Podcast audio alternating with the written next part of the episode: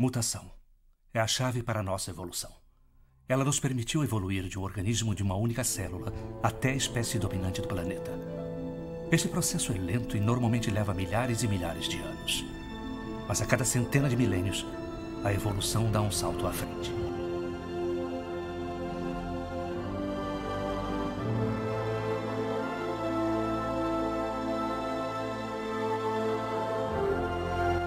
Fala, meus caros amigos mutantes e humanos. Hoje falaremos, ou melhor, tentaremos falar da franquia X-Men que fez história no cinema. Uma franquia maneira, mas ao mesmo tempo problemática, né? Porque mandaram pra casa do caralho uma coisinha chamada cronologia de eventos, né? Mas isso é só um detalhe. Eu sou Efraim Fernandes e X-Men mudou para sempre os filmes de heróis, para melhor ou para pior. Fala, galera, tudo bem com vocês? Aqui é a Camila. Tô aqui para falar de X-Men. Confesso que eu sou uma pessoa pessoa muito suspeita porque é minha equipe favorita, meu produto favorito da Marvel, então acho que eu vou mais dar tapinha nas costas do que falar alguma coisa negativa. Mas é isso aí, um beijo pra Mesquita, alô Chatuba, um beijo pra Baixada. Fala galera, tudo bem? Boa tarde, boa noite, bom dia. É, meu nome é PH Oliveira e eu queria dizer que assim como Hugh Jackman, eu tenho um sonho de poder me aposentar um dia. Boa noite, bom dia, boa tarde, não sei. Eu sou o Vinícius Rosa e é um prazer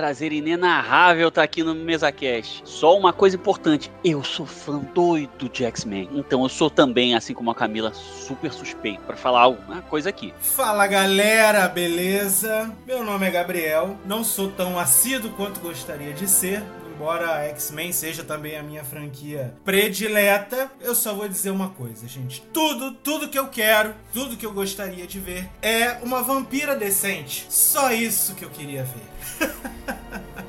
Vamos lá, galera. Mesmo tendo diferenças aqui e ali em relação à animação dos anos 90, né? A ideia é, do que é o universo mutante dos X-Men tá ali nos filmes, sabe? Por mais que hajam erros cronológicos e os filmes não conversem muito bem e tal, mas a ideia tá ali. É sobre mutantes serem o próximo passo da evolução humana e isso traz consequências, né? Como o preconceito, o medo, a segregação, a guerra. Como é que foi que X-Men chegou na vida de vocês? Foi bem assim do nada, né? Eu tava passando uma temporada na casa da minha irmã, né? Que eu tenho uma irmã que é bem mais velha do que eu. E a minha sobrinha sempre gostou muito de assistir, assistir filmes e falou assim: pô, tem um filme legal aqui que meu pai trouxe, vamos assistir? Era 2006, então era o X-Men 3, da primeira trilogia. Calma, merda! A minha sobrinha, a gente tem praticamente a mesma idade, então eram duas crianças conversando. Eu assisti e eu achei aquilo muito da hora. Só que eu nunca tinha tido nenhum tipo de contato com X-Men. Eu não tinha visto os desenhos, eu não tinha visto nada. E aí eu fiquei, cara, meu Deus, eu preciso ver o que, que é mais isso, que eu achei isso muito. Sei lá, fiquei apaixonada. E aí eu fui descobrindo que eram quadrinhos. E foi graças ao X-Men que eu comecei a, a ir pro mundo dos quadrinhos, a ler outras coisas dentro dessa área. E que eu comecei a acompanhar os filmes e conheci a Marvel, né? De fato, os produtos da Marvel, os outros heróis, foi a partir do X-Men. Isso que eu falo que o X-Men é a minha equipe favorita, é meu produto da Marvel favorito, porque foi a partir deles que eu conheci é, as outras coisas da Marvel e que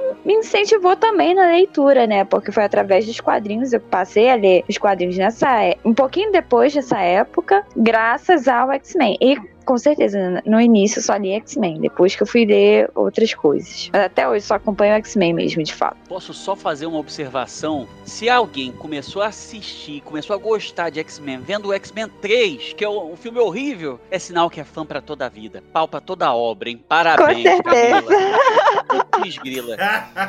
É Gente, você adora A única coisa boa ali é o Fera. E olhe lá. Mas é ruim, hein? X-Men 3 é. é ruim. Assim, ele é ruim mas pelo menos ele traz uma ele traz uma ideia bacana que é a cura mutante. Mas isso a gente vai falar mais à frente. Cara, eu conheci os X-Men assim, acho como grande parte dos meus amigos, assim, da minha geração, quando a gente quando eles começaram a ser exibidos lá na TV Globo no, ao longo dos anos 90, foi uma febre E foi paixão imediata na prática. Só que eu me ferrei porque o horário da minha escola era super ingrato. O horário da saída batia com a hora que tava passando o filme. Então eu corria que nem um louco para poder chegar, para poder ver a tempo, né? Vai Foi se fuder que tu morava do lado da escola. O que separava a escola da tua casa era um muro. Mas eu tava na- lá no quarto andar, quinto andar, eu tinha que descer correndo. Acabei me dando bem por isso, né? Por sorte. Foi o que eu, me fez conseguir ver os X-Men. E aí, com o tempo, vai, a gente vai mergulhando em drogas mais pesadas, né? Tava passando nessa fase, assim, na banca de jornal, vi ali X-Men, não entendi nada do primeiro quadrinho que eu comprei, que era o do Wolverine. Só que virou um vício. Tive um acervo imenso de, de quadrinhos porque eu fiquei apaixonado. Eu usava o meu dinheiro da merenda, comia biscoito do Efraim, do meu amigo Gabriel, e usava esse dinheiro pra comprar quadrinho. Então foi uma forma de mergulhar no universo dos mutantes. Cara, eu acho que foi bem isso aí que o Vinícius e a Camila relataram. É, acho que a minha experiência foi bem parecida, assim. Tirando a, a Camila não teve a primeira experiência dela foi com esse filme horroroso.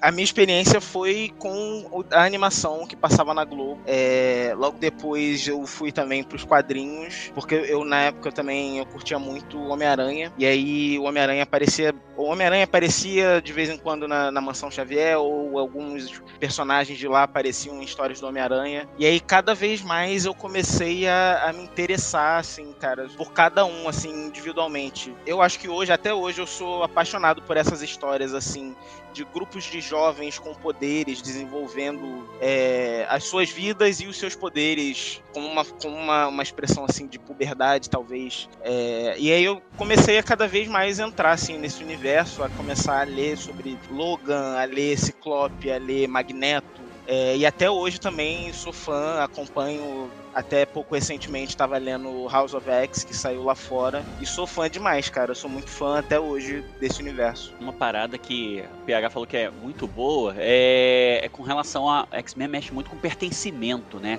É aquele senso de identidade que todo adolescente acaba tentando se encaixar num time, não se enquadra muito né, com determinado grupo de pessoas e tal, e tenta achar um lugar pra si. Acho que o X-Men mexe muito nisso, com a falta de encaixe daquela pessoa naquela sociedade, naquela realidade que tá ao seu redor, sabe? E do- desse encontro, né? Quando eles é, geralmente eles vão lá para a escola Xavier e acham um lugar onde eles podem ser é, próprios, podem conviver coletivamente sem essas dores. Exatamente. Papo filosófico. Pô, agora fica até difícil de eu falar alguma coisa, né? Não, que isso, pô, sem Porra, agora, Desculpa. agora É, me pegou, cara. Foi mal, Megahead. Eu conheci, assim como, como o Vinícius, foi uma história muito parecida, só que teve um traço um pouco diferente. Na época, era a TV Colosso, passava na TV Colosso os episódios dos X-Men. E aí eu até assistia eventualmente e tal, achava muito maneiro, mas era um negócio que eu assim, não tinha aquela, aquela coisa do apego. Foi me ganhando com- conforme eu fui vendo alguns episódios. Na época eu era mais gamer, né? Gamer raiz, né? Então eu comprava umas revistas que vendiam na, numa banca de jornal perto da minha casa, que o nome da revista era Game X. Então o que que acontecia? Eu ia lá, pedia pro moço lá da banca a revista Game X para poder pegar e ver como é que era, para os macetes dos jogos e tal. Um belo dia, quem é que tava na banca não era o cara que não era o dono da banca, era a filha do dono. Aí eu perguntei se tinha Game X, ela falou assim: "Não, não tem Game X não, mas tem X-Men". Aí ela me mostrou a revista. ela me mostrou a revistinha dos É X-Men. Maravilhoso, cara. Maravilhoso. É, cara, meu Deus do céu, cara. Ela me mostrou aquela revista e deu pra ver o brilho nos olhos daquela criança indo embora. Mas ao mesmo tempo, era uma revista, eu não, não lembro mais qual era, tá? Mas eu comprei mais algumas depois, porque aquilo ali me capturou um pouco também. Mas eu comprei pouca coisa. Eu lembro que era uma revista de fundo azul que tinha um ciclope na capa. E aí eu achei interessante, um dos personagens que eu achei mais interessante foi o Ciclope na época. Que eu achava assim, falava, pô, era o Ciclope e a vampira, basicamente. O Ciclope que tinha aquela coisa de liderança, de que ele era forte, não sei o que, tal, tal, tal, tal, tal. Então, os que mais me chamaram a atenção na época foi Ciclope, a vampira, obviamente, conforme eu já falei aqui, que, que eu tenho uma frustração eterna, porque eu gostaria de ver a vampira voando, tendo super força e sendo extrovertida. Podia ter qualquer um dos três, entendeu? Mas tudo bem. Isso daí é um caso à parte que eu vou continuar espetando. Qualquer um que me fale de X-Men, eu vou continuar espetando nisso. Mas, assim, acabei comprando revistas na época, aí me aprofundei mais nos episódios do, da animação e, e fui seguindo nisso, né? E aí fui vendo os outros paralelos até o belo dia que surgiu o filme, e aí a história daí pra frente deve ser bem parecida com a de todo mundo, né? Não tem, não tem Game X, mas tem X-Men, eu amei. X-Men, é tipo, é quase a mesma coisa. Idêntico, pô. Mesma coisa, tudo X. Sai mesmo por aí nessas coisas. O que você preferia? Um colã amarelo? O primeiro filme, cara, assim, o primeiro filme ele foi muito importante para, ao meu ver, né, para quem viveu na época, né? Eu acho que eu vi quase, eu acho que eu vi quase todos os filmes dos X-Men, inclusive alguns deles com Vinícius e com e com Gabriel. E uma coisa, uma percepção que eu tenho é que o primeiro filme foi muito importante para popularizar esse gênero de super-heróis no cinema a partir dos anos de 2000. Claro, a gente tinha filmes de heróis antes. A gente teve o Superman em 78 do Christopher Reeve, a gente teve os filmes do Batman, né, do, a partir do Michael Keaton, até aquele do George Clooney que é horrível. A gente teve o Blade com Wesley Snipes, a gente teve outros filmes ao, ao, longo dos anos. Então, hoje em dia, se a gente tem produções em massa da Marvel e DC, é porque o primeiro filme do X-Men, né, junto com o Homem-Aranha, são os grandes responsáveis. Só que eu tenho um pequeno porém. Eu tenho a impressão de que o, o primeiro filme do X-Men, ele tinha medo de ser um, um, filme muito de quadrinho. Por que, que eu digo isso? Não tem as roupas coloridas, aquela vibe tanto de quadrinho com, com cores vibrantes, né? E a gente pode perceber que início dos anos de 2000, que era Matrix, né? Então, tu vê a galera ali vestida, não era aqueles colã amarelo, como o Ciclope brinca, né, com, com o Wolverine no filme. Ah, você imaginava o quê? Um colã amarelo? A gente vê que é todo mundo de preto, né, uma coisa meio motoqueira e tal, por conta de resquício, né, de filmes dos anos de 2000, principalmente, né, o, o Matrix. E aí, cara, qual o saldo que vocês fazem desse primeiro filme? Porque, assim, eu lembro de ver o filme e falar assim, caralho, tá tudo errado, não é assim que é no desenho, não sei o que e tal. Mas conforme a gente vai crescendo e amadurecendo, a minha percepção com relação aos filmes foi mudando. E esse primeiro filme foi muito importante para estabelecer de vez que o gênero de super-heróis quadrinhos no cinema é uma coisa muito rentável e gerou uma revolução na cultura pop. Fazendo coro com o que você disse, é, eu, eu só que eu mudando só um ponto que eu acho que havia uma preocupação com a, com a produção de filmes de quadrinhos muito pela verossimilhança com a realidade, o quão semelhante a realidade ia se apresentar, porque já estava falando de pessoas com poderes, então as roupas tinham que ser mais próximas de uma realidade. Não sei se era muito da estética dos anos 90 ou se era uma preocupação de ser mais colado com o quadrinho possível ou não, sabe? Mas eu acho que o, o filme 1, ele foi um divisor de águas para as produtoras e e afins, para Fox em especial, porque mostrou que era possível um filme de alto investimento ter um retorno vindo de quadrinhos, que é um segmento de nicho. Porque, assim, por mais que a gente tenha milhões de leitores no, no mundo de quadrinhos de X-Men, acho eu, ainda assim é um nicho dentro da a produção cinematográfica, né? Hoje isso foi diferente, mostrou-se que era rentável e aí sim descortinou possibilidades, né? Eu acho que aí, quando o dinheiro entrou, o investimento voltou com sucesso, eles perceberam que era um filão que podia investir mais. E aí veio uma leva depois. É engraçado, engraçado que o Homem-Aranha, ele se assume, ele é assumidamente quadrinhos, porque tem cores berrantes para tudo quanto é lado, né? O Homem-Aranha, né, do Sam Raimi, tem que para mim é o melhor Homem-Aranha até hoje feito, né? Ele tem aquela coisa do vermelho azul, o Duende Verde com o olho amarelo e a roupa bem verde, então ele tem esteticamente ele difere muito do X-Men. Claro, ele tem os seus acontecimentos incríveis, ele tem os superpoderes, ele tem aquela jornada do herói, mas eu tenho a impressão de que é, o Homem-Aranha ele é mais assumidamente quadrinhos e a transposição de quadrinhos e animação para o cinema do que o X-Men. Acho que Verdade. dá a entender que X-Men tava um pouco meio assim, ó, nós somos quadrinhos, mas não somos tanto. Não sei se é vergonha de assumir aquela coisa, né, por talvez ser um risco, né, de ter cores é, vibrantes e tal, coisa que no First Class rolou, né? No First Class todo mundo tem roupa Sim. berrante, né? Colorida. Verdade, verdade. Acho que é muito tá. nessa pegada mesmo. Pra, pra ver se vai colar no cinema, com o público de cinema. E deu certo. Sorte a nossa. Cara, para mim esse primeiro filme foi muito importante. Primeiro, pra, porque foi. Acho que foi daí também que eu tive a sacada também de que esse universo dos quadrinhos podia extravasar para outras mídias. E eu lembro que, como o Efra citou, e o Homem-Aranha do Sam Raimi foi uma época bem, bem próxima, eu lembro que que um pouco depois desse período saiu uma, um quadrinho do filme do Homem-Aranha do Sam Raimi. E aí eu fiquei pensando, caramba, a, a, parada tá se retroalimentando já nesse sentido, assim. E depois desse período, de, depois desse primeiro filme do, do X-Men, eu lembro que começaram a sair jogos, é, principalmente para Play 2, com muitos, muitos personagens. Jogos de luta, eles já estavam em, em, alguns personagens de Capcom vs SNK, em fliperamas. É, mas depois disso começou a se tornar mais popular, assim, ter, ter jogos voltados para X-Men também. O que, pelo menos para mim também, que sou, que sou gamer, fui gamer, pô, pra mim também ajudou demais a, a, a entrar, assim, nesse universo de cabeça, descobrir mais histórias também. Esse filme e essa possibilidade do, do quadrinho ir para outros outras mídias, é, para mim possibilitou ter mais informações sobre o universo que eu gostava. Então foi uma oportunidade muito grande assim para eu cair de, de cabeça nesse universo. Falando sobre esse primeiro filme, eu acho assim, ele realmente foi um, uma porta, né, para outros filmes de heróis surgirem. Logo depois, nos anos 2000, começou a surgir outros e outros, né, Electra, Demolidor, Quarteto Fantástico, o próprio Homem-Aranha. É, e eu acho, eu não sei, a gente estava conversando sobre essa proposta do filme não parecer quadrinho, mas de repente era uma ideia de parecer algo mais sombrio, talvez mais, talvez mais adulto do que o Homem-Aranha, por exemplo. Não sei, me passou isso agora pela cabeça. Porque tanto o primeiro filme, né, quanto o segundo, eles foram dirigidos pelo Brian Singer. E o Brian era um leitor de quadrinhos. Não, é um leitor de quadrinhos. Quer dizer, não sei, né? Não sei se ele ainda lê. Mas tá vivo ainda. Mas e ele tinha. É, ele queria trazer esse, essa questão dos quadrinhos pro filme. Só talvez acho que ele tenha pensado uma proposta, não sei, de deixar um teor mais sério. Porque quando a gente fala de quadrinhos, a maioria das pessoas que não lê pensa assim, ah, gibizinho, ah, gibizinho, coisa infantil. Eu acho que ele, assim, é tudo devaneio da minha cabeça, tá, gente? Não sei, de repente ele pode ter pensado que, ah, eu tenho que mostrar isso um, um pouco adulto, talvez, para poder a produtora aceitar, a distribuidora aceitar e poder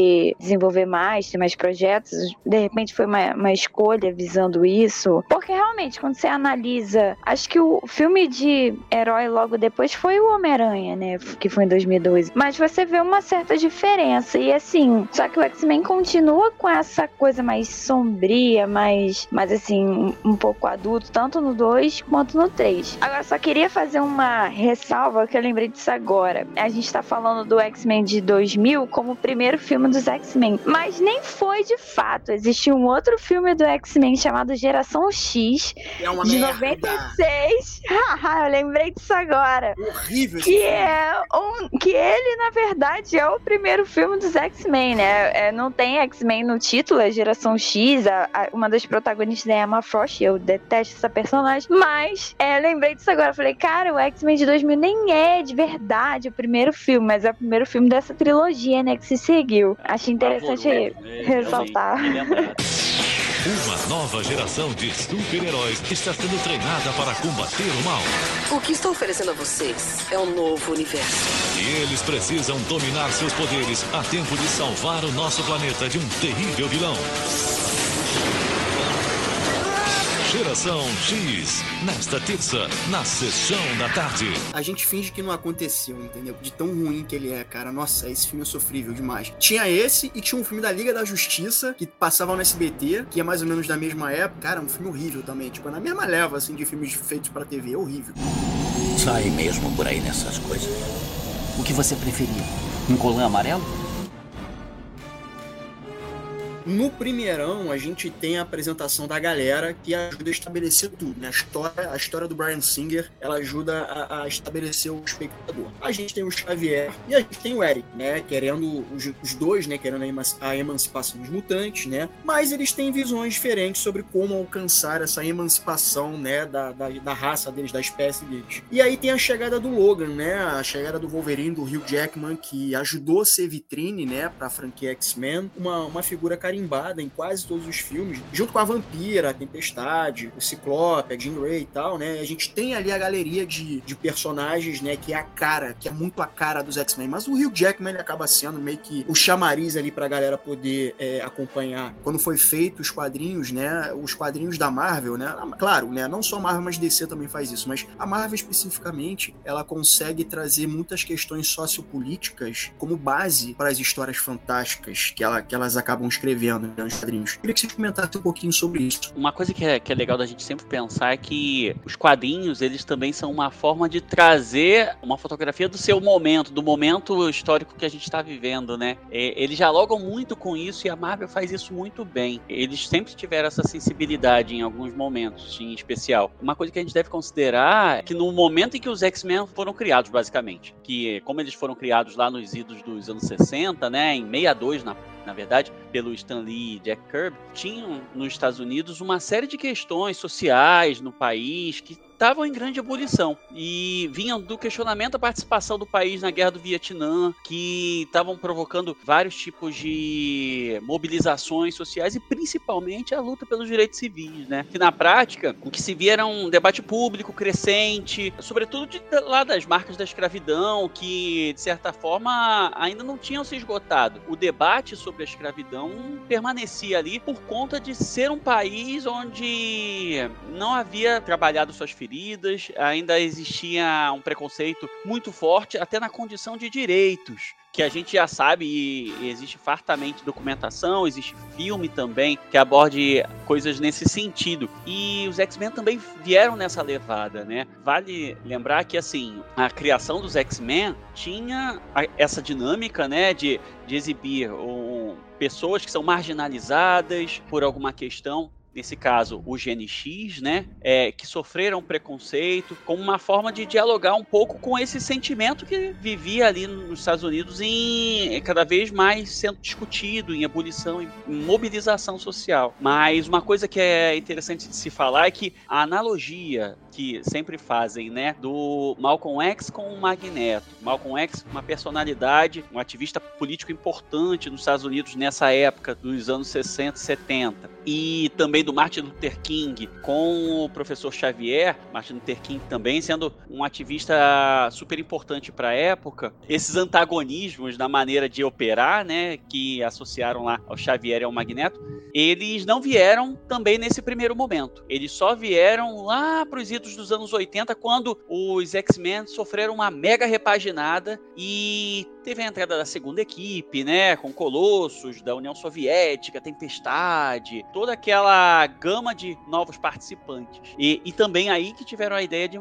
montar uma polarização, um antagonismo ali entre dois personagens super importantes, que é o Professor Xavier e o Magneto. Não, eu tô, eu tô aqui é. só admirando. Falou lindo.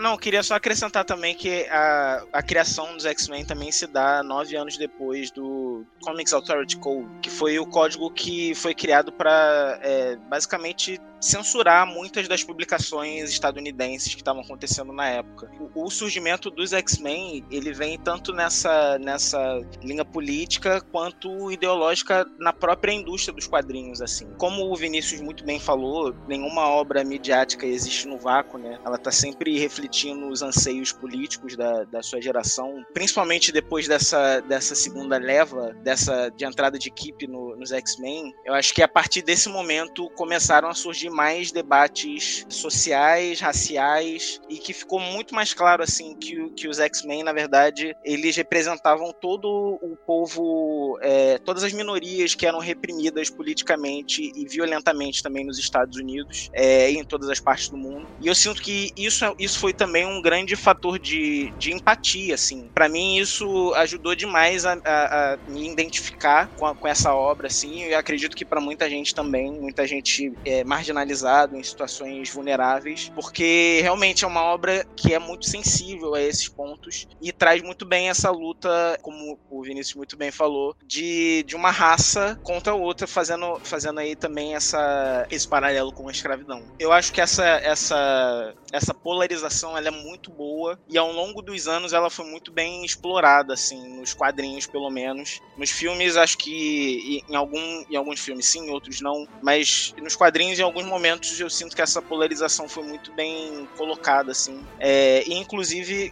essa é a obra que eu falei agora no, no meu início, House of X, que saiu nos Estados Unidos, acho que em 2019, se eu não me engano, e veio pra Panini agora no, no ano passado, que acho que tá como Casa, Casa X ou Poder X, porque são duas séries. É uma obra onde, na verdade, Magneto e Xavier, eles se juntam para formar um estado mutante que vai lutar contra os humanos, de uma forma também diplomática. Então eu sinto que essa, essa polaridade entre eles também é um, é um excelente plot, assim, um excelente mote de, de histórias, tanto onde o Magneto é o vilão, quanto em outras ele tá numa área um pouco mais cinzenta. Outras histórias, o, o Xavier também toma as decisões um pouco é, não tão boas, não tão favoráveis assim para a equipe. Então eu vejo com muito bons olhos assim essa polarização entre, entre os dois lados, né, do, dos quadrinhos e da história. Isso aí, cara, que você falou dessa, dessa coisa do o Xavier e essa relação, né, Xavier e, e, Eric. Tem horas que o herói, que é o Xavier, né, ele tem atitudes questionáveis e tem hora que a gente sente uma empatia muito grande pelo Magneto. Eu tava revendo, por exemplo, agora há pouco,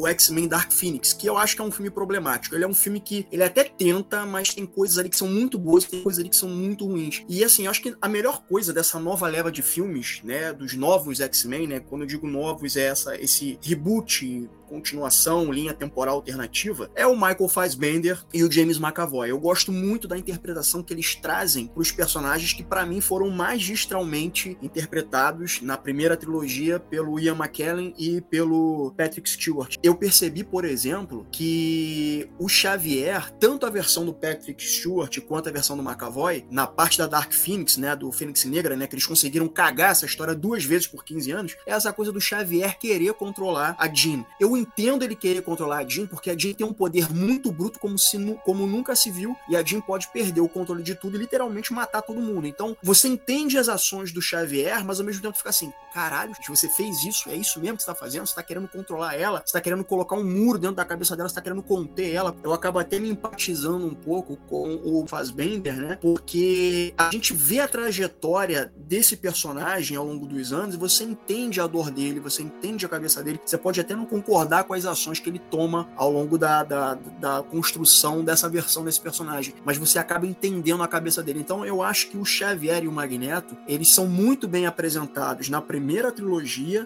e eles têm um desenvolvimento muito bacana de se acompanhar é, nessa nova leva de filmes, né? E ao ponto de eu ficar me perguntando, a gente sabe que hoje, é, daqui a alguns anos, daqui a algum tempo, a gente não sabe quando, X-Men vai precisar entrar na Marvel Studios. E eu fico me perguntando de que maneira eles vão fazer isso, porque X-Men e Mutantes estão associados a grandes eventos na história da humanidade. A gente sabe que X-Men não deu as caras antes porque era da Fox. A Fox foi comprada pela Disney, que é a Marvel, né, e tal. E aí eu fico pensando como é que eles vão reintroduzir esses personagens. E eu fico me perguntando se eles não vão mexer na concepção, na origem que Xavier e Magneto remontam à Segunda Guerra Mundial. De lá para cá são quase 80 anos. Então os personagens estariam chegando na fase dos 100 anos de idade. Então eu acho que vai rolar ali um, não sei o que vocês acham disso, mas eu acho que vai acabar rolando um reboot ali, uma, uma mudança de concepção histórica nesses personagens. Pegando esse último ponto que você falou do, da questão da idade do Magneto, é uma questão mesmo, só que tem um senão.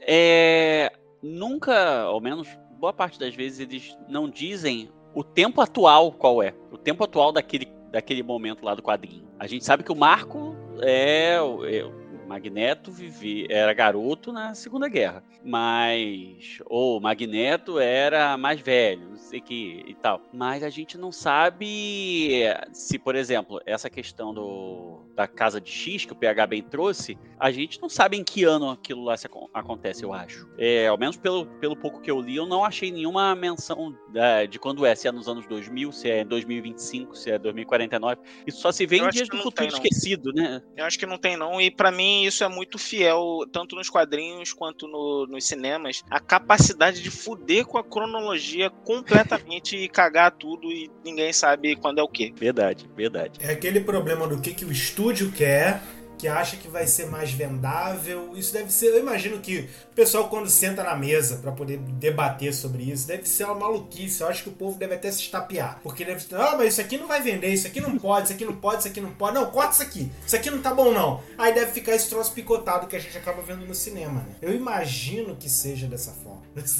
Aqueles quadros de teoria da inspiração, né, com várias linhas assim amarradas, não sei o que, de ponta a É, ponta. Sim, exatamente, exatamente. Eu acho que eles tinham que colocar esse roteiro na mão de brasileiro, entendeu? Pegava assim uns, uns 20 brasileiros, colocava fazendo um churrasco com um monte de caixa de cerveja e falava assim: vamos consertar essa linha do tempo aqui. Pronto, vambora. Bom, primeiro ia estar todo mundo bêbado, né? Mas enfim. Eu acho que ia dar muito certo. É porque assim, eu tô tocando nessa questão de cronologia pelo seguinte: a primeira menção que a gente tem de mutante no universo da Marvel Studios veio com a Miss Marvel. A Miss Marvel só tacaram lá, ah, você tem uma mutação. Eu falei, caralho. Inclusive, botam queria dizer Marvel. aqui que sou contra. A Miss Marvel é inumana e todo mundo sabe disso. Pois é, eles cagaram pra Inumanos, né? Talvez até porque Inumanos não fez sucesso, né? Tinha uma série de Inumanos que acabou não fazendo Pode sucesso. crer. E aí a segunda confirmação que a gente tem de mutante no universo da Marvel Studios é o Namor, né? No filme do Pantera Negra 2, que foi um filme muito problemático por conta da morte do, do Chadwick, né? Eles tiveram que se virar aos 48 do segundo tempo para tentar reestruturar a história. Eles conseguiram, não é um filme tão bom assim. Eu gostei, mas eu sei que não é um filme tão bom assim, mas botaram, ó, Namor é mutante. Mas assim, cara, como é que vai introduzir X-Men? E assim, eles vão tentar atualizar essa história, porque assim, a Marvel, cronologia da Marvel, se eu não me engano, eles devem estar no ano de 2025, 2026, tô chutando aqui, porque teve aquele salto temporal apresentado no, no Ultimato. E a história do Ultimato não se passa em 2019, é, são cinco anos à frente. Então, eles estão em 2024, no, no ano no, quando foi lançado o Ultimato em 2000 2019. Então, eu imagino que os filmes estejam, né, é, é, alguns anos à frente. Então, não dá pra você botar um Xavier e um Magneto com seus quase 100 anos tendo vivido acontecimentos nos anos 40 no final da Segunda Guerra. Eu acho que isso não vai rolar. A ideia, e eu acredito que eles vão fazer isso, é fazer com que os X-Men estejam interagindo tempos atuais dentro do, da Marvel Studios. Então eu tô supondo aqui, cara, que eles vão acabar mexendo na concepção. Inclusive até ouvi o, a- o boato de que o Giancarlo Esposito ou então o Denzel Washington poderia estar ali sendo um Magneto ou sendo um Xavier. Cara, eu fico me perguntando isso todos os dias, porque assim, é bem isso, né? Nos filmes da Marvel agora, a gente tem ali uma linha de tempo, né? É mencionado isso, então é bem o que você já tocou, né? Não daria pra caras que, sei lá, viveram na, na Segunda Guerra ainda estarem, pô, vivos e esse esse plot que o X-Men tem não, não tem como ter ali. Eu fico um pouco preocupada, porque eu sou meio chata. O X-Men é isso, o plot é isso. Então, o que que vai colocar ali? Eu, eu realmente eu não consigo pensar em nada. Eu fico um pouco preocupada. Às vezes eu gostaria que o X-Men existisse, mas não nessa linha aí dos Vingadores, sei lá, fizesse uma coisa à parte. Porque eu realmente não sei o que pensar. E eu acho, sei se mudar muito a concepção deles. Parece que não, não vira. Eu sou meio. é, sei lá, não- eu não sou uma pessoa muito aberta a muitas mudanças assim. Isso é um problema que eu tenho. Mas eu também não consigo pensar em uma, em uma coisa, em uma solução. É uma, uma incógnita pra mim, de Eu verdade. não, eu não sei se vocês sabem, mas tem uma cena pós-crédito de Homem de Ferro que foi descartada, que é basicamente a mesma cena que a gente vê no primeiro filme. É o Nick Fury se apresentando pro Homem de Ferro, dizendo: Ah, eu sou o Homem de Ferro. Você acha que é o único super-herói? E ele menciona que tem mutante naquele universo. As if gamma accidents, radioactive bug bites, and assorted mutants weren't enough. I have to deal with a spoiled brat who doesn't play well with others and wants to keep all his toys to himself. Who the hell are you? Nick Fury, director of S.H.I.E.L.D. I'm here to talk to you about the Avenger Initiative. what are we avenging? Whatever the hell we want. Só que essa cena não foi posta porque a Fox e a Disney, né, não entraram num acordo sobre como isso iria funcionar. Mas assim, o Jean Favreau, quando roteirizou o primeiro Homem de Ferro, ele já estava pensando em introduzir X-Men ali. Então seria interessante. Mas assim, como é, é muito grandioso, X-Men é muito grandioso e eu fico me perguntando se de fato não é melhor você deixar separado. Até porque, olha só, digamos que exista um Magneto, digamos que exista um Xavier. Porra, a Wanda não é filha, a Wanda nessa versão, ela não é filha do, do Magneto. A gente viu ela, a gente viu o Nem o Pietro, Pietro, é. Isso. né? E a gente sabe que os pais da, da e do Pietro no universo do MCU são pessoas normais. E eles ganharam os poderes dele por conta do, te, do, do teatro do Loki, né? Então, assim, eles tiveram que poder fazer uma coisa diferente, né? E aí, assim, tá, beleza. E se já existia um Magneto, se já existia. E aí, cara, como é que vai fazer? Vai, vai sabe, fica um negócio meio assim. Então, eu fico me perguntando se, por exemplo, não pode haver um, um evento cósmico na, na, na Marvel, né? E aí tem uma mescla de realidades. Como, por exemplo, eu não sei se vocês viram, tem um programa, um seriado, não, não sei se pode ser enquadrado como seriado, mas um programa especial chamado Crise nas Infinitas Terras, que adapta o clássico do Marvel Wolfman, né, e tal. E nesse seriado, né, eles juntam Supergirl, juntam o Flash, juntam o Superman do Tyler Hoechlin, não essa versão que a gente tá vendo agora, mas uma versão prévia. Junto o Arrow, ele junta aqueles heróis da CW e eles fazem um evento cósmico e a gente sabe que esses heróis, nem todos esses heróis, convivem na mesma realidade. Mas aí, como acontece o Crise nas Infinitas Terras, os roteiristas da, desse programa especial, eles um jeito em que agora todo mundo se passa na mesma terra. Eu tava pensando se X-Men não poderia ser uma coisa parecida com isso. Rola algum, algum evento cósmico, né, grandioso no universo. Por exemplo, no Doutor Estranho, diz que tá havendo uma incursão. A incursão é quando dois universos vão colidir um com o outro. E se os universos não colidirem, mas eles se mesclarem? E, no, e isso pode ser uma justificativa para trazer X-Men. Acho que pode ser uma saída. É, bem pensado, na verdade. É porque eu fico pensando assim, já tá acontecendo tanta coisa nesse universo, que aí vai surgir aquelas perguntas, né? Vamos supor, os mutantes surgem agora nesse universo. Vai surgir aquelas perguntas, ué, mas eles já não estavam aqui esse tempo todo? Por que, que não apareceram? Pô, nenhum Vingador se deu conta. É a mesma coisa que eu vejo até hoje no filme do Eternos, que tava saindo aquele celestial do, do planeta Terra, né? Que ficou parado no meio do caminho, tem só uma estátua assim, metade saindo, né? Outra metade a fundo. E eu vejo sempre. Tá hoje. Tá é, hoje, e, ninguém, e ninguém fala nada. E assim, pô, tem tanto super-herói nessa, nessa história. Nenhum super-herói olhou e falou: Caraca, que, que bagulho é esse? Que presa aqui, sei lá, morto, não sei. Que parada estranha é essa? Ninguém nem se tocou. Então, assim, começa a ficar muita coisa que eu já não sei onde que fica a amarração disso tudo. Então, muita, talvez um. Muita lacuna, né? Muita coisa aberta ali. Exatamente. É essa. E é, sabe, umas perguntas que, assim, como é que você vai responder? Sim, ótimo ponto. Assim, até a gente pensar, o Apocalipse é conhecido como o primeiro mutante da época dos egípcios. Como é que. E aí, os, de lá pra cá?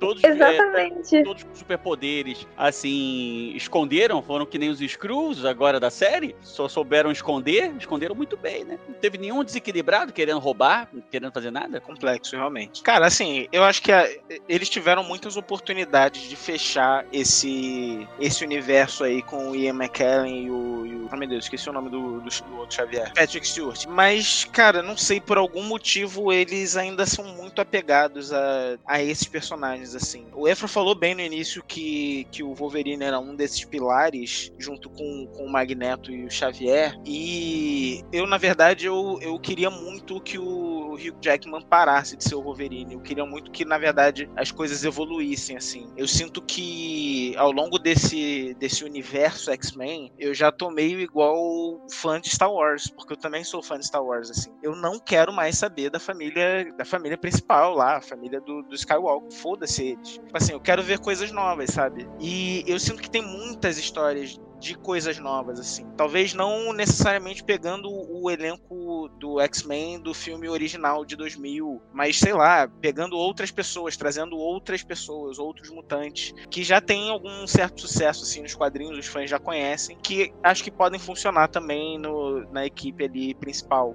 Fora o fato de que existem outras equipes dentro do, do universo ali dos X-Men que podem facilmente ter filmes ou séries solos e terem é, sua própria bolha ali para para construir personagens. Eu acredito muito que dá para ter outras histórias sem ser necessariamente mexendo nesse, nesse cânone principal, sabe? Nessa linha do tempo principal, que a gente sabe que é isso. Essa linha do tempo vai pro futuro, volta para o passado, aí é pro futuro esquecido, é pro presente do pretérito. É confuso, é complexo. Bem que eles podiam trazer uma, uma historinha com o Senhor Sinistro, né não? Eu ia adorar. Pô, ia ser irado, pô. Então, era para ser, né? No, a cena pós-crédito, eu, eu acho que a cena pós-crédito do Dark Phoenix tem a corporação Essex, né? Acho que é o nome da, da corporação. E acho que essa corporação tem a ver com, com o sinistro. Só que aí, né, acabou que não deu fruto, porque agora a ideia é rebutar. Teve o Novos Mutantes, depois de Dark Phoenix. Teve o Novos Mutantes, que é um filme é horrível, horrível. Eu sinto, na real, que rola, rolam essas, essas tentativas, assim, do tipo, vamos sair desse, desse coisa. Mas elas são, ou elas realmente são muito ruins, ou elas são logo frustradas, assim.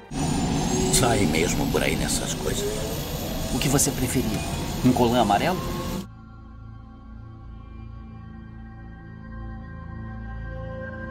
Uma das constantes da franquia, né, dos filmes, é de fato o Hugh Jackman como Wolverine, né? Ele, ele não tem nada a ver com o Wolverine dos quadrinhos, ele não tem nada a ver com o Wolverine da animação, porque é um cara grandão, ele é, ele é até um cara alto, né? Ele é até um cara alto, bonitão e tal, e o Wolverine sempre foi retratado como um cara baixinho, feio, palavrudo, sabe? E coisas do tipo. Mas ele caiu como uma luva como, como Wolverine e ele foi crescendo muito. A gente tem lá três filmes dele, né? A gente tem o X-Men Origins Wolverine, que não é bom, ao meu ver, é uma merda, né? Eu gosto do filme, mas nem tudo que eu gosto é bom. E eu reconheço que o filme não é bom. Cagaram com Deadpool nesse filme. Nossa, é verdade. Nossa, Nossa senhora. Cagaram com a cronologia também. Nossa, cagaram né? tudo nesse filme, cara. Perdão. Aí teve o Wolverine Imortal, né? Que eu acho que é um filme mais ou menos. Eu acho ah, eu gosto desse. É porque aparece a Jean, a Jean Grey de novo, é a minha personagem favorita, então eu gosto desse. É a Jean Grey da cabeça do, do, do Wolverine, né? Que é, é um exatamente. Menos, né? Eu acho que é um filme mais decente, né? Em relação ao X-Men Origins Wolverine. Ele fecha com Logan, que para mim é um filme maravilhoso, né? Ele nem. Ele, esse terceiro filme solo dele, né? Ele nem nega e nem confirma qual linha temporal está, mas também eu não tô nem aí, porque essa linha temporal é tão cagada que eu não tô nem aí. Eu dei uma nota alta pro filme. O filme em si, ele não pode ser, ó, oh, que maravilha, é revolução. Não, não é, não é. Mas eu dei uma nota alta para esse filme porque a gente tá vendo ali o final da jornada do Logan em todos esses filmes, né? Porque o Logan não é só o Logan. O Logan é o desfecho de toda uma história que começou, por mais que tenham erros na cronologia, né, e tudo mais, né? E a gente ter visto mais de uma versão do Wolverine, porque né, tem isso, né? Que tem versões ali, uma linha cronológica em um, em outra linha cronológica em outro, mas a gente vê esse crescimento, amadurecimento e desenvolvimento do Logan. E, cara, é uma história, meu irmão, que quando eu vi no cinema, cara, eu, eu, eu, confesso que eu chorei vendo esse filme. E quando ele morre, eu tô assim, pelo amor de Deus, que não apareça a mãozinha dele lá saindo do túmulo. Não, não, e não aconteceu, ainda bem. E assim, para mim foi uma experiência muito boa, cara. Para mim foi uma experiência muito boa. E falaram pro Hugh Jackman, cara, você quer fechar com chave de ouro? Mata o Wolverine. E ele ficou assim, como assim mata o Wolverine? Mata o Wolverine. E agora a gente vai ter ele de volta no Deadpool 3, com Wolverine ali com roupa amarela. O homem não consegue se aposentar, né, cara? Meu Deus, parece o futuro brasileiro. Fico, fico, fico com medo. Assim, na real, eu acho, eu fico um pouco triste, assim, porque de certa forma o Hugh Jackman ele, ele acabou virando o Wolverine, assim, para todos os efeitos, sabe? É, é, muito difícil ter um outro Wolverine. Ele sempre vai ser comparado com o Hugh Jackman. Acho que vai ser tipo o caso do Coringa, sabe? É, o Coringa do, do, do Heath Ledger, de ser um, um, personagem tão icônico e que encarnou tão bem no papel que, assim, vai ser muito complexo tirar ele dali. Mas, de fato, é como eu falei, eu queria muito ver outras histórias. Eu acho também, eu concordo que o Wolverine tinha que morrer. E fico triste, assim, de que ele vai voltar em Deadpool. Na verdade, pô, tem tanta. Pior que tem outras histórias muito boas, assim, do Wolverine que, que dava pra. Que ainda dá, na verdade, né? Pra, para serem feitas, mas com outro personagem, com outro ator. Porque, tadinho, o Jackman merece outros papéis, ele é um puta ator. É, e é isso, ele merece também desvincular um pouco a carreira dele desse, desse personagem também, né? Desver um pouco. Eu até quero fazer um adendo aqui nessa questão do Logan, né? Que você disse que você chorou. Mas eu acho, tipo assim, como todo fã de X-Men, eu acho muito difícil não se comover não ficar tocado quando vê. Nossa, cara. Eu não gosto nem de lembrar, entendeu? Eu não gosto nem de lembrar. Eu nem quis rever esse filme. Eu vi o filme uma vez ou duas, sei lá. Falei assim, ah, não quero ver isso não, porque eu acho que meu emocional não aguenta. Caraca, aí é difícil, cara. É difícil, difícil mesmo. Não gosto nem de lembrar disso. Eu faço coro com o que vocês estão falando, assim. Todas as vezes que eu vejo o Logan, todas as vezes eu me emociono. Não tem como, cara. E, e assim, não é só pelo elemento do final, não, da, da daquele grande finale lá dele morrendo e tal, deixando um legado lá para supostamente. É de toda a trajetória, porque você vê o Charles também em declínio, com vítima de uma doença, da fragilidade dele, do Logan tentando fazer tudo todo o sofrimento deles ali ao longo do tempo. A gente rememora também os outros filmes, as outras histórias. É uma despedida, assim, irretocável. Para mim, é o melhor filme de todo toda a cronologia aí doida dos X-Men, sabe? Ele fecha com chave de ouro. É, eu também faço coro. É, concordo que o Hugh Jackman, tadinho, precisa dar uma descansada aí desse personagem. E, mas não sei, eu acredito que o, o Deadpool é, é um personagem muito zoeiro, né? E nos filmes do Deadpool sempre teve uma zoação, principalmente com o X-Men, né? Eu não lembro se foi no primeiro ou no segundo, que ele, que ele fala assim, pô, quando, acho que é no segundo, que ele vai pra mansão X, né? E ele fala assim, nossa, mas o, parece que o, o, os produtores não têm dinheiro para trazer os outros personagens para fazer a participação e a galera tá bem lá atrás e fecha a porta, né? Ele não vê. Então acredito que ele ainda possa, sei lá, ter uma zoação com, com essa questão, né? Dele não abandonar o personagem, dele aparecer por lá. Mas faço cor aí de que a gente precisa já começar a ver outra, outros atores, né? Outras abordagens, mesmo que seja, ah, ah vamos trazer os mesmos personagens, mas não sei, ver de uma forma diferente. Eu tenho muita vontade de ver, de verdade, o Scott, né? O Ciclope como líder, gente. O Ciclope é o líder dos X-Men. Ele tem aquele, aquela né, força de, de cuidar da, da equipe, de planejar a equipe. E isso a gente não viu direito nos filmes, né? Porque foi um destaque super Wolverine pelo Hugh Jackman e tudo mais. Mas a gente não viu esse Ciclope líder. Eu gostaria muito de ver esse Ciclope líder. É uma Jean Grey saindo um pouco dessa questão de Fênix Negra, mas uma Jean Grey mais, mais polida, mais política, que a gente chega a ver um pouquinho no, no início do, do X-Men dos anos 2000, né, do ano 2000, mas a gente não vê mais, né, e era uma coisa, assim, que eu, que eu acho interessante, que eu gostaria de ver mais. Conseguiram cagar com o Ciclope duas vezes, em duas versões diferentes. A versão dos anos 2000 e a nova versão, né, que é o moleque lá do jogador número 1. Caralho, o Ciclope é um bundão, ele só sabe chorar com a Jean Grey, em momento nenhum, cara, em momento nenhum. Eu vi liderança nesse personagem, cara. Porra, o cara só sabe chorar. Ah, mano, pelo amor de como é que os caras me cagam? Os caras me cagam gente, a saga da Fênix Negra duas vezes num período de, sei lá, 15 anos. Eles trazem Fênix Negra no X-Men 3, eles dão um vislumbre de que a Fênix vai vir no segundo filme do X-Men. Essa, essa questão é mutantes e governo americano, não sei o que e tal. E eles ainda entrelaçam com a origem do Wolverine, que, aliás, as cenas de flashback do Wolverine no X-Men 2 conseguem ser melhor que o filme inteiro do X-Men Origins Wolverine, mas isso é só um detalhe. E aí, porra, fica lá o Scott, ah, Jean Grey. Ah, mano, não, cara, não vi liderança nenhuma nesse filho da puta. É impressionante. Eu, eu tenho uma, uma, opinião impopular aqui que, enquanto nos filmes eu acho que o, o, o, Ciclope é um bobão, nos quadrinhos eu acho que o Ciclope é um babaca. Assim, acho que realmente tem histórias que ele é o líder e que realmente fluem muito bem, mas não tá longe de ser meu personagem preferido. Então, só deixando minha opinião impopular aí. Eu não posso julgar porque ele também é um. Eu também acho ele um egocêntrico lá, com mania de grandeza, mas que nem vale tanto tanto assim. Vamos fazer um parênteses aqui sobre o, o X-Men 3, cara. O X-Men 3, porra, é um filme complicado, cara, porque tem muita coisa no mesmo filme, né? Como eu falei, né? Eles apresentam a Fênix no segundo filme, e aí ela volta no terceiro, e tem essa questão da cura mutante. Cara, eu acho que se X-Men 3 só focasse na ausência da Jean Grey e trabalhasse nessa questão da cura mutante, eu acho que seria um filme bem melhor. E aí o final do filme poderia ser um gancho para um filme só pra Fênix Negra, ou sei lá, pra, pra saga da Fênix. Acho que ficaria uma coisa mais ordenada. Ficou indigesto, eles acabaram ali meio que coordenando mal essa parada no terceiro filme. E aí, não bastasse isso, eles cagam de novo no novo filme que é o Dark Phoenix, né? Com aquela menina que a, Sen, a Sansa, né? Que eu chamo ela de Sonsa, que eu acho ela uma péssima atriz e ela tá lá no, no Dark Phoenix, cara. Cagaram com a, com a, com, a, saga da Fênix. Eu só queria fazer um adendo. Eu acho que muitos dos problemas no, no terceiro filme da no confronto final também foi pela troca de diretor e questões de agenda, né? Porque o Brian Singer saiu desse filme para fazer o Superman que é dessa época de 2006. É uma o... merda. é, o James Marsden, que é o Ciclope, saiu do X-Men pra ir pra esse filme também do Superman, né? Que ele é o cara que era casado com a Lois Lane, né? E é um personagem e... merda. Muito, porra, ficava lá como o Ciclope, cara, que merda que tu fez pra tua vida. Então eu acho que isso também prejudicou a troca de direção, né? A época de um ator que fazia um, um dos personagens principais, né? Eu acho que isso também prejudicou a construção aí do filme, que, porque você percebe, né? Você vê o um, aí você vê o dois, você vê o três, você vê que tem um bagulho diferente ali. O negócio ali não tá igual aos outros. E eu acho que é muito por causa, é muito por causa disso, né? Não, vocês falando agora me lembro, tava me lembrando os filmes da DC, entendeu? Que dá rolo e aí sai cagado, começa bem, aí tem até aquele, aquela pincelada de coisa boa que vem por aí, mas depois fica tudo zoado. É terrível, é terrível mesmo. Cara, eu, eu concordo com vocês. Eu acho que o,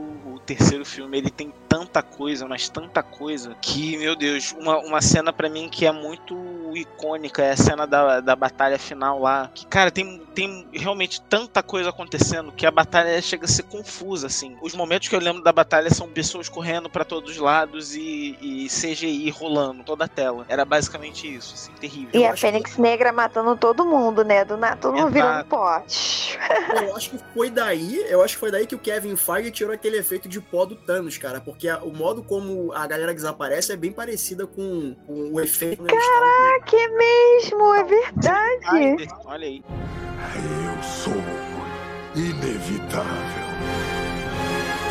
Agora, eu acho outra coisa também. Pior vilão desse filme do X-Men 3, além do próprio roteiro, é o cabelinho do Wolverine, cara. Parece que ele foi no salão que a minha mãe vai aqui no final da rua, cara. Porque o cabelo dele tá muito feio, cara. Vocês olharam o penteado dele, é onde eu... Caraca, é sério, cara. Me incomoda. Me incomoda o penteado dele nesse filme, cara. Que penteado horrível. Penteado, corte de tia velha, cara. Papo reto. Não, e ele luta, luta, luta e o penteado não sai do lugar. Usaram ali um gel, um negócio assim bravo demais, hein? É um dos poderes aí do Wolverine, o poder do laque. Foi de fato.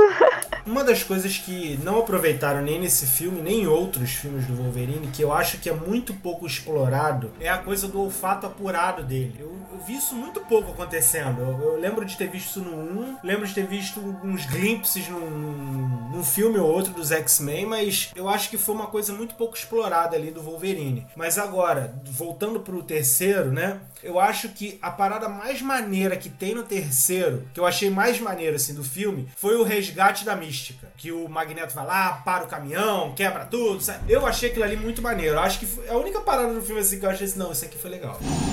Sai mesmo por aí nessas coisas. O que você preferia? Um colã amarelo?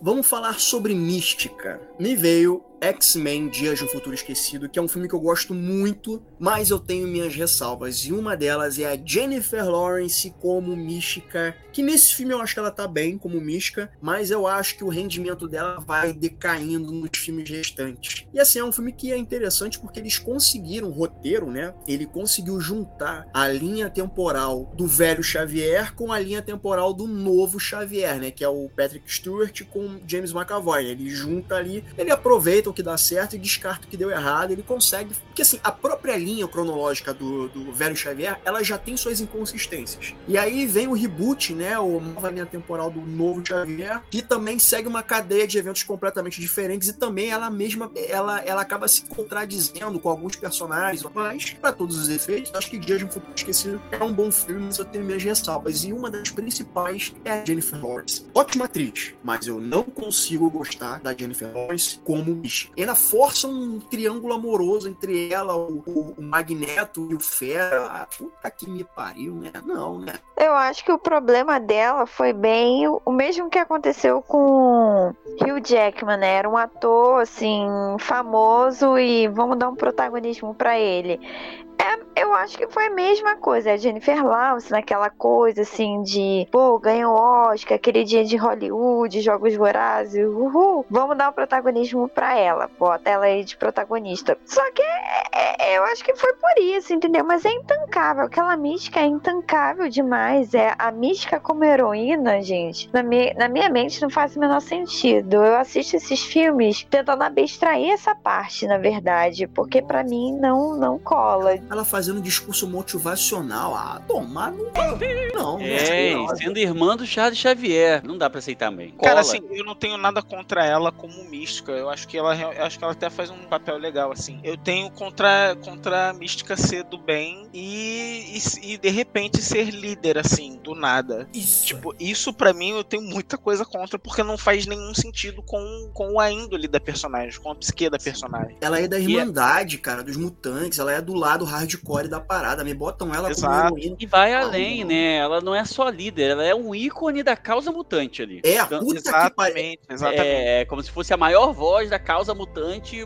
no mundo. Isso é A muito louco. tempestade, a, tempe- a nova tempestade idolatra ela, né? No, no X-Men. Exatamente, nunca, jamais. Que, aliás, Oscar Isaac, onde é que você se meteu, meu querido? Tem um ótimo ator, tu se mete pra fazer logo o Apocalipse. Cara, o Apocalipse mal feito. Não sei se vocês perceberam, mas tem frames, assim, tem takes, assim, do, do filme, né? Em que o Oscar Isaac, ele olha pro lado e, tipo assim, prostético, ele fica meio torto. É um frame muito rápido, mas dá pra ver. Cara, onde esse homem foi se meter, cara? Pelo amor de fica fazendo Miguel O'Hara, que é muito melhor. Eu que demorei um tempão pra entender que ele é o Cavaleiro da Lua. Eu ficava assim, é o mesmo? É a mesma pessoa? Depois de muito Ixi, tempo que eu fui né? sacar. Não posso te julgar. Realmente, Cavaleiro da Lua também outro personagem que não ficou legal. Que inclusive você, caro ouvinte, você pode ver, você pode ouvir nossas impressões sobre Cavaleiro da Lua, só você seguir lá no, no MesaCast. Eu acho que a melhor coisa de Cavaleiro da Lua é a interpretação do Oscar Isaac, cara. Esse cara é um puta de um ator, sabe? Ele é Sim, sim. E você vê as nuances entre ele ser, ele fazendo as diferentes personalidades, né? Cara, você percebe as nuances. O problema é que a série, no final, acho que assim, do meio pro final, começou a correr muito e aí começou a atropelar algumas coisas e acabou virando aquela lambança.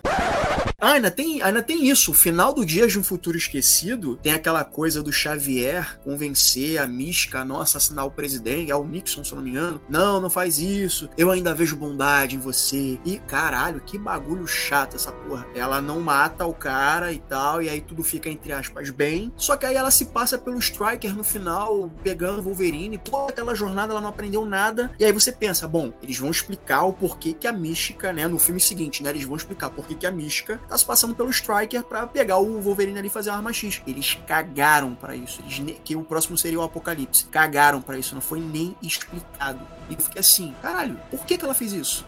Não, não- tem sentido, não tem sentido. É mesmo. O maior inimigo aí da mística não foi a Jennifer Lawrence, mas foi o roteirista. Que eu acho que a cagada toda foi aí, cara. Porque esse negócio de mística boazinha, cara, isso não, não, não não colou pra mim em nenhum momento. Fica assim, gente. Ah, mas só que os X-Men lutaram junto com a mística em dados momentos. Pô, legal, mas só que era pra benefício próprio dela, pra alguma coisa, ou então ela ia dar uma calça riada neles, ia fugir, sei lá. Era uma parada assim, meio que tipo Loki, né? No- fazendo um traçado aqui. Uma parada tipo Loki. Você chama pra ajudar, ele ajuda. Aí tu fica meio desconfiado assim, fala, cara, não, não dá pra confiar nessa pessoa. E, e é isso que eu tava esperando ver também? Não- não- simplesmente não, não, não teve diálogo ali. Eu acho que tentaram fazer, mas não rolou. Realmente. O que eu fico impressionado é que o roteiro desse filme é do Brian Singer, o mesmo cara que roteirizou e dirigiu o primeiro X-Men, mas também é de um cara chamado Simon Kinberg, que é o cara que dirigiu e roteirizou X-Men é, Dark Phoenix.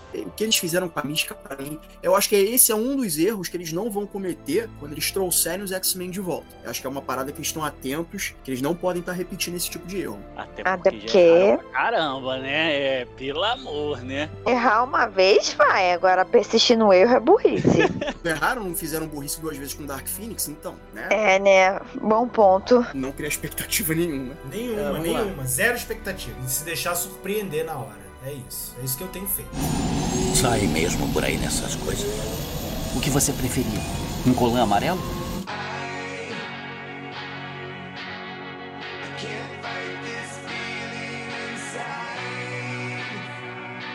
Gente, é outro que eu acho assim muito ruim que eu acho que é o pior de todos, são os Novos Mutantes, né? Porque assim, eu entendo por que, que eu acho que Novos Mutantes realmente não deu certo. Porque durante a feitura desse filme, a Fox foi comprada pela Disney. Então, se bobear, o filme ele teria gancho para sequência, mas aí a Disney chegou e disse assim: olha só, não vai ter gancho para sequência, porque nossos planos agora é de rebutar o universo, fazer uma coisa completamente nova que não vai ter relação com o universo Fox. E assim, cara, o filme, o trailer vendia uma parada maneira, assim, tipo, um filme de terror do universo mutante. Eu vi até ali referências à Hora do Pesadelo, que é um dos meus filmes favoritos, o primeiro, o A Hora do Pesadelo, que é um clássico. Então eu falei, caralho, vai ser um filmaço. E caralho, o filme consegue ser horrível. Mas eu acredito que é por conta de passar por refilmagem. Eu não sei se vocês chegaram a ver esse filme. Cara, eu assisti e concordo com você. Acho que foi um filme que foi muito prejudicado. Acho que foi uma dessas tentativas de trazer uma nova equipe, desvinculando um pouco ali do, dos outros atores e tal. Mas realmente eu sinto que, que todo esse trabalho foi muito prejudicado por, essa, por essa crise aí que estava acontecendo na época. Porque eu lembro que, que esse filme chegou a ser adiado algumas, muitas vezes, né? Chegou, chegou acho que passa, é, acho que é para um ano e foi para outro ano e depois foi para dois anos seguintes, alguma, alguma coisa assim. Então realmente é uma pena porque eu acho que teria, eu lembro do primeiro trailer e eu lembro que, que teve muito potencial e logo em seguida o segundo trailer não teve nada a ver com o primeiro. Foi, foi um caso bem, bem grave assim. Mas é isso, foi, foi acredito que foi um desperdício. Assim. Concordo, realmente sofreu muito com refilmagem e com isso, com questões de lançamento. Que ia lançar num dia e troca para outro, troca para outro. Mas é, eu achei o material até bom, dava para para aproveitar é, aquela equipe, mas é, talvez a execução não, não foi muito legal. Acho que é isso, né? O tanto de refilmagem que atrapalhou ali a. Acho que é isso, né? Muda, muda a produção, muda alguma coisa, muda toda a estrutura do filme, né? E aí acaba ferrando com tudo. Exato, assim, eu acho que há uma gran... dois elementos. É o, o tempo muito rápido que eles querem para produção, que acaba enviesando o roteiro, e o roteiro acaba trazendo sempre coisas totalmente fora de, de, contexto, de sentido. E parece que é uma marca dos filmes dos X-Men. Que menos sofreu tesourada na, em roteiro que me pareça, me pareça ser mais factível, é o Dias do Futuro Esquecido. Mas o, os demais, até o Logan me parece ter tido recortes, né? Prejudica o entendimento, prejudica a avaliação e a qualidade do negócio. É porque eu, particularmente, eu comecei a ver o filme e falei, ai, quer saber? Quero ver mais não.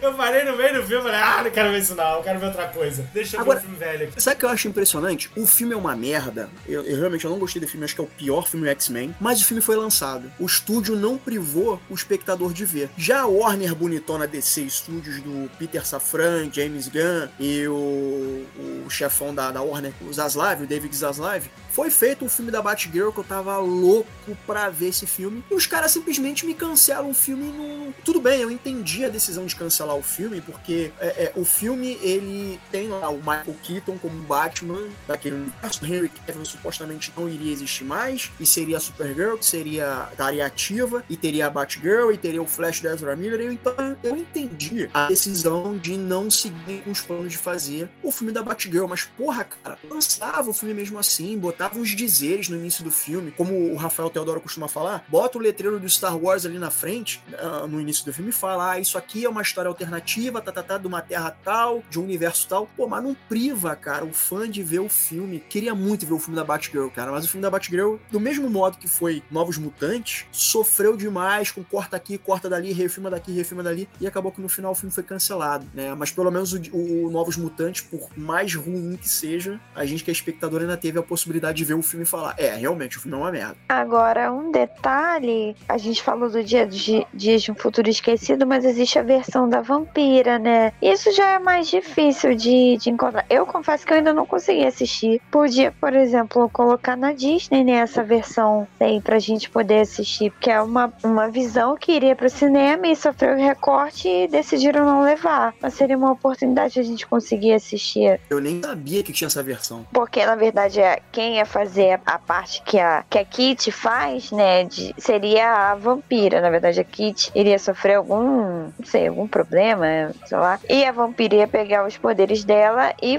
ser responsável por conseguir trazer o Wolverine para pro passado, né? Mas aí. E seria a Anna Paquin, que é a vampira do, da, dos três primeiros filmes, né? Só que é, é isso, corta daqui, corta dali, a deixou pra escanteio. Aí até lançou em DVD, só que em Blu-ray, só, que é a versão do Rogue Cult, alguma coisa assim o nome. Mas só. E assim, mais fácil assim de ver para pegar, não tem. É, a única lembrança que eu tenho dela é quando a linha do tempo, né, se estabiliza e aí o Wolverine acorda e o Bob tá andando de mão dada ou tá junto da, da, da vampira. E aí os dois estão juntos assim. E a Kitty, nem, nem lembro se ela aparece no final do filme. Pois é, nem eu.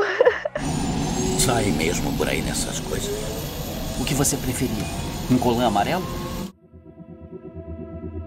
Como que mutantes X-Men deveriam ser apresentados na Marvel Studios. A gente falou isso mais no início, mas eu queria sim uma, uma opinião particular de vocês. Eu, particularmente, eu gosto muito de Logan, porque Logan é um recorte da, da vida do Logan e do Xavier, né? É uma história contida ali, é um recorte mais íntimo, mais pessoal. Eu fico me perguntando se isso também não pode ser uma maneira de apresentar é, futuros personagens desse universo mutante, esses futuros é, notórios personagens, tipo o Ciclope, a Jean Grey ou qualquer outro personagem grandioso. Se, é uma, se não poderia ser uma história mais intimista desse personagem e o final dessa história poderia se encaminhar para algo grandioso, tipo indo para a mansão Xavier, encontrando com outros mutantes para encontrar com o professor Xavier. Eu fico pensando se não pode ser também uma, uma, uma alternativa. Cara, acho que pode ser. Acho também que eles. É... Eu não sou um fã do, do, do Ciclope, mas eu entendo que o Ciclope é um personagem muito muito relevante e, e, muito carismático, muita gente gosta do Ciclope. E acho que talvez seja uma forma, assim, também, deles é, apresentarem outros personagens carismáticos e que o público já conhece de muito tempo, o Ciclope, a Vampira, e tornar esses personagens alguma coisa muito grande, assim. Acho também que a troca de atores, principalmente nesses, nesses dois personagens que eu falei, Ciclope, Vampira, e nesse outro outro batalhão, assim, digamos, é, é muito frequente. Então, para mim, eu pelo menos sinto muita, muita falta de identificação mesmo com os personagens. Eu lembro que quando a, a Tempestade é, em X-Men Apocalipse era uma criança, basicamente uma criança, cara, isso, isso me diz. Assim, eu me, eu, eu me desliguei assim do filme de uma. Porque eu fiquei, cara, pô, não é possível. Assim, não, beleza, tranquilo, uma criança ladra lá da história. Na história faz sentido, mas não faz sentido, sabe? Tipo, sei lá, acho que não era, não era bem isso que eu queria ver. E eu acho que tem muitos, muitos personagens com potenciais grandes, assim, e, carismáticos que, que conseguem levar essa franquia adiante, mesmo sem o Wolverine. É, eu, eu acho que esse deveria ser o caminho, assim, apresentar esses personagens e trazer algum ator para talvez ter a mesma, o mesmo tempo que o Hugh Jackman teve para desenvolver um personagem, assim. Porque falta isso também, né? Tempo para a pessoa entender aquilo ali e acredito que faça uma diferença muito grande fazer um filme com um personagem e fazer 13 filmes com esse personagem. Não que o, outros personagens precisam chegar a esse, esse absurdo, assim, do Hugh Jackman, mas acho que podiam dar um pouco mais de tempo, assim, pra gente ser apresentado de novo a esses personagens carismáticos. Acho que esse poderia ser um futuro pra franquia. Concordo, concordo. Acho que poderia começar também mesmo do Ciclope, porque ele é o primeiro aluno que é recrutado, né? Então, eu, eu acho essa ideia muito boa e eu concordo isso, a gente conseguir né, criar laços de novo com o ator e com o personagem, assim como a gente fez com o Hugh Jackman, mas é aquilo que a gente já vem discutindo, né? Já deu, tá na hora do cara se aposentar. Eu acho que é, eu gostaria de ver assim, mas conservando ainda a ideia, né, do que é o X-Men, são mutantes, do que, não sei, talvez mexer muito no produto, como é o que se pretende fazer, não sei. Porque aí, aí sei lá, para mim não vale muito a pena. Eu acredito que, assim, pensando no, no futuro da, da Marvel incorporando esse, esses novos personagens, esse novo micro-universo, né? Assim, eles estão dando várias deixas que essa, com essa questão das linhas temporais, como o Efraim bem disse, mas é, eu acho muito dif, difícil pensando na, na maneira que, eles, que a Marvel se comunica. Geralmente não tem uma equipe formada é, quando, quando chega num filme, é muito difícil. Você vê a formação dos Guardiões da Galáxia, a formação dos Vingadores, é, sempre colocando na ótica do começo, né? Então acho muito difícil deles já chegarem, incorporarem uma equipe do nada que surgiu. É, é muito provável que eles peguem uma escola de informação para começar a apoiar isso. Não sei se eles vão criar a variação a genômica agora, ou se vem de uma outra realidade. Né? Mas a, a minha aposta seria que eles vão ser apresentados meio que do zero, pegando gente jovem para poder eles perpetuarem, né? Deve então ter um garotinho novo como o Ciclope, como a Camila bem disse, e assim sucessivamente, porque eles têm condições de ter contratos por longo tempo. Porque se a gente for lembrar também no caso da, dos Vingadores, que já eram atores consagrados em parte, eles também já estavam de saco cheio. O, o cara que fez o Thor, eu esqueci o nome dele, ele já tinha declinado de outras continuidades, né? Que aí o poder do dinheiro vai, vai voltando atrás e renegociando e tal. Mas eles já estavam exaustos também, né? E pegando gente mais novinha, eles têm um plano de longo prazo para poder continuar com o time na filmografia. Ah, mas é, eu acho legal isso uma pegada aí X-Men Evolution, todo mundo adora. Eu ia adorar ver. Sim, sim, é, é, bem bacana, bem bacana. Só que eles vão ter que colocar isso das duas uma. Ou a, a alteração aconteceu do nada, ou surgiu num vácuo temporal, ou misturou alguns mundos aí. Pode ser até uma consequência da fase atual da Marvel, da fase 5, se não me engano. Alguma coisa que mexa com linhas temporais e que tenha sido provocado lá pelo vilão Kang, que possa ter colidido várias várias versões de universo e formou essa meio universo 616, que é o que a gente lê nos quadrinhos, né? E aí lá tem, historicamente, pessoas com o genoma diferente e tal. Pode ser uma deixa.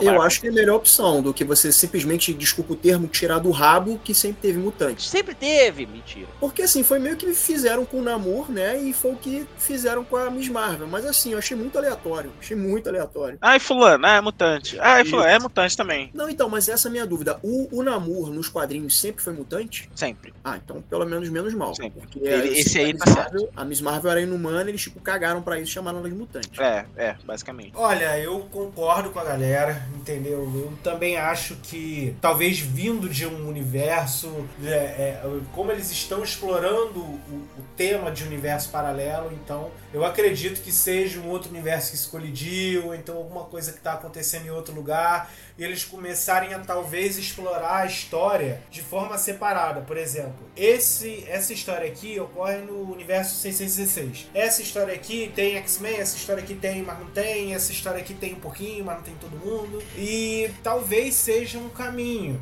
porque eu também acho que ia ficar muito cagado se falasse assim: ah, não, gente, eles sempre tiveram aqui. Eu, eu acho meio zoado, não, realmente não iria rolar. Mas a coisa do universo paralelo, sim, talvez os spin-offs fazendo, dedicando a coisa para um universo e não para outro, e depois fazendo uma história global, que é o que a gente já acompanha. Eu tenho a sensação, tipo assim, eu não sei se a ideia foi essa, mas assim, a sensação que me deu no primeiro momento é que eles pegaram a fase 4 e deram a meia sacaneada mesmo. Não, não, não vamos fazer com o mesmo refino, não. Vamos dar uma zoadinha aqui, vamos deixar um negócio mais ou menos, pra esfriar um pouco a expectativa, pra quando chegar lá na frente o pessoal não tá esperando e a gente vir arrebentando de novo. Talvez, não sei, posso estar totalmente enganado, mas sei lá, é, é é um espaço agora que cabe só para especular mesmo. Eu continuo fechado nas expectativas, ó, tá tudo morto aqui.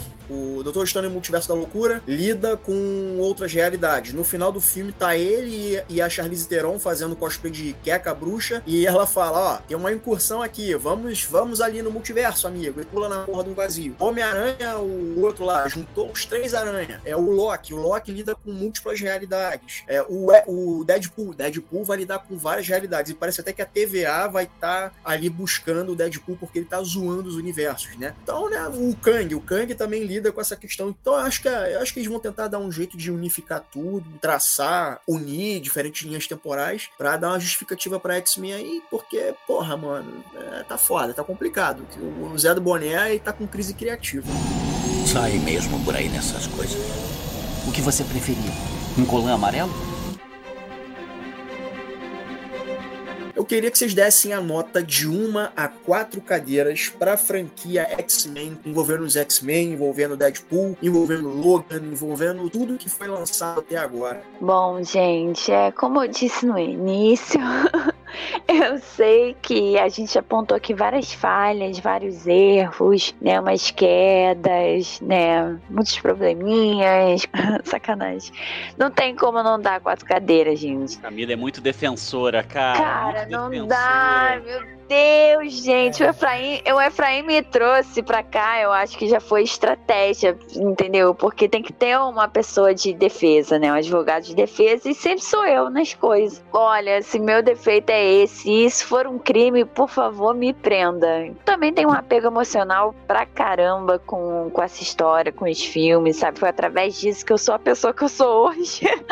então, quatro cadeiras, bem linda mesmo. Fazendo as contas aqui, pegando filme a filme, não sei o que, nota média, eh, eu daria dois, mas ele vai pra três cadeiras, porque tem fator emocional. É tipo professor que gosta do aluno lá no final do ano, ele vai dar aquela notinha a mais, ele vai dar aquela notinha a mais, que ele merece, é um bom aluno, se esforçou. É, é isso, três cadeiras. Bem, vamos lá. Fazendo toda a média, se fosse pra fazer a coisa separada, né? Então, alguns filmes eu daria um quinto de cadeira. E, e para outros eu daria quatro cadeiras, por exemplo, é o X-Men 2. Eu acho que o segundo da, da trilogia, eu achei, eu achei que foi o melhor de todos, assim, para mim, né? Tudo bem, tem alguns outros de fora, eu tô dizendo da trilogia especificamente. Eu até gostaria de dar três cadeiras, certo? Mas eu vou dar duas pelo mesmo motivo que eu comecei esse podcast, que a gente começou esse podcast hoje. É porque a vampira, gente, a vampira, eu gosto muito da vampira, eu gostaria de assistir no cinema uma vampira que voasse, tivesse super força, fosse extrovertida. Só isso. Tivesse de verde e amarelo. Não precisava estar de verde e amarelo, não. Não podia. Podia estar de outra cor. Não tem problema. Não tem problema. Ultimamente dá problema, se ficasse, pelo amor de Deus, não deixa não. Ela tinha que botar assim na roupa, ó, gente, é só pro filme, tá? É só pra fantasia. É só pro filme. E aí, então, eu acabo. Eu vou acabar. Então, eu tava com a nota de três cadeiras e diminuo pra duas. Só por causa da vampira. da vampira e do Gambit também, né? O Gambit teve aquela aparição lá no. no no Horrível, horrível, Que foi horrível. péssimo aquilo ali, entendeu? Foi, foi bem titica. E eu gostaria de, de ver justamente esses mutantes, né? É, é- é a vampira e o Gambit, né? Tem aquela coisa do romance que o Gambit tenta ter o tempo inteiro com ela e tal. Cara, isso daí era muito sensacional e foi uma coisa que foi tirada de mim no cinema. O cara do Magic Mike ia ser o Gambit, cara. Olha a merda. O Shane? Shane É, Temple? é, ele que ia ser o Gambit. Meu Deus! Um filme próprio, né? É. Muitas cenas deles sem camisa, então, que com certeza ia ter. É, acho que assim, altos e baixos, né, cara? Falar da, da- desse universo nos cinemas é falar de altos e baixos, é falar de acertos e erros, e pra mim é muito disso, assim. Tem muitos filmes que são bons acertos, mas que tem alguns erros, assim, meio que não dá pra, pra você esquecer que ele tá ali. E tem outros filmes que, na real, só são ruins mesmo, assim. Tem filmes também que, que são muito bons. Pra mim, eu, eu, eu ficaria, eu, eu tenderia a dar duas cadeiras, mas é como o Vinícius falou, é como um professor que gosta do aluno, é como um, pai que dá um castigo pra uma criança, eu vou dar três cadeiras. Três cadeiras pra mim é isso, é uma nota 7. Por conta disso, é um universo que tem muito potencial, que se bem aproveitado pode realmente dar muitos frutos assim, bem legais assim. Acho que tem, tem muito potencial pra ser para realmente ser construído todo um universo ao redor dos X-Men e, e, e filme solo e séries, enfim. É, é isso, né? A gente tá aqui entre cinco fãs falando de alguma coisa que gosta, então não tem como a gente dar, dar uma cadeira ou, dar, ou falar mal. É isso, eu fico com três cadeiras, pra mim é isso. Também faço esse parâmetro, né? A minha vontade é de dar duas cadeiras, mas eu dou três cadeiras equivalente à nota 7, porque, cara, X-Men ele foi muito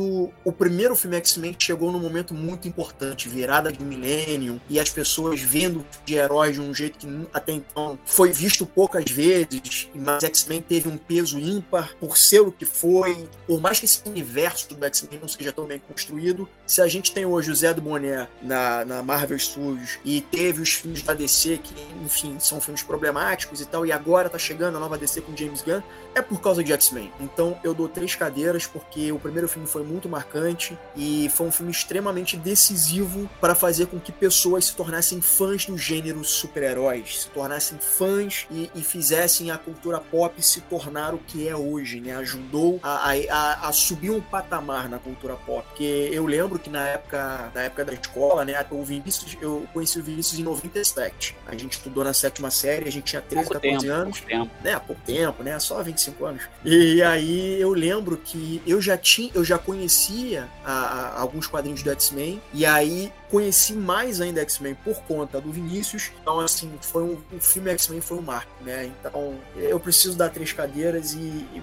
eu tenho medo do que, que vai ser daqui para frente na Marvel Studios com relação a mutantes. Então, se Mutantes estiver dentro da Marvel Studios, mas eles seguirem um universo próprio e em alguns momentos chave unir universos para resolver um evento cósmico X, depois o pessoal volta para o universo dele e ser uma coisa bem quadrinhos, beleza, porque eu sinceramente não sei como é que vai ser para juntar né, a cronologia de X-Men, que é muito específica, com o pessoal do Vingadores, Nick Fury, Shield. Então, três cadeiras por conta da importância histórica que tem e também, né, porque o, o fator afetivo, né? Se tem algum ator que eu gostaria que voltasse acho que o Ryan Reynolds ele cabe. Como é Deadpool, Deadpool cabe se essa piada ser o mesmo cara viajando no multiverso e tal. E até e ele tem essa coisa de quebra de quarta parede também. Então, se ele estiver brincando e dizendo, aí galera, ó, eu sei que a minha história não tem nada a ver com esse universo aqui, mas eu tô aqui e acabou. Eu acho que é um ator que eu aceitaria voltar. Talvez o James McAvoy e o Michael Fassbender também. Ai, James McAvoy, lindo. Gente, rapidinho, quem foi aí que, que tá acompanhando o, o House of X? Eu tava. Quer dizer, eu li Acho tudo, é mas é. essa, essa versão em português eu não li, não. Eu li em gringa mesmo. Ah, mas tu leu pela internet, né? É. Ah, tá. É porque na primeira, na, na primeira edição, né, impressa, vem com uma plantinha pra você plantar, que é a Foda. passagem pra Cracô. Aí a minha plantinha ah. ainda tá nascendo ainda. Eu queria ver alguém que já tem avançado com a plantinha pra saber como ela fica depois. minha mãe tá me zoando falando que é mato. Ah, isso aí é mato. Eu falei, não, mãe, é plantio.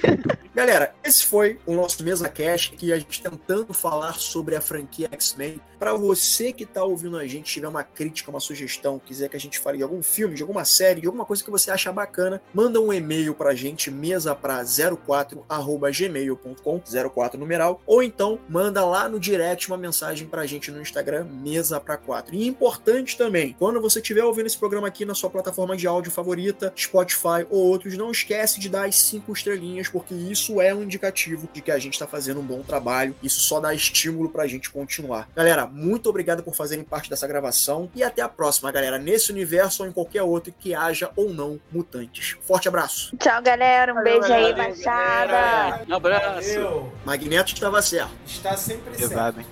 Pior que estava mesmo.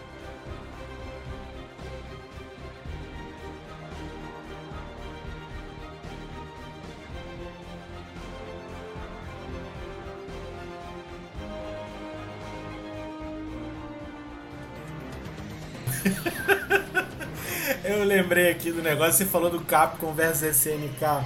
Eu lembrei que tem um amigo nosso aqui, meio de Efraim, Velho, eu não né? vou dizer qual é o nome. Eu não vou dizer qual é o nome dele. Mas ele tinha no PC dele instalado esse jogo. E aí ele era viciado no jogo. Até o belo dia que eu assisti ele jogando. ele jogando com, com Wolverine. E aí ele ia dar o golpe do Wolverine, mas só que o, tinha um delay no computador dele. Ele dava o golpe com o Wolverine e falava, tipo, agora vai, agora vai. Quando ele veio, morri. A vida é muito dura quando se é. quando não se tem poder aquisitivo. quando a gente tem pouco de recurso. era ruim, o que eu podia fazer? Crente que ia ganhar o jogo.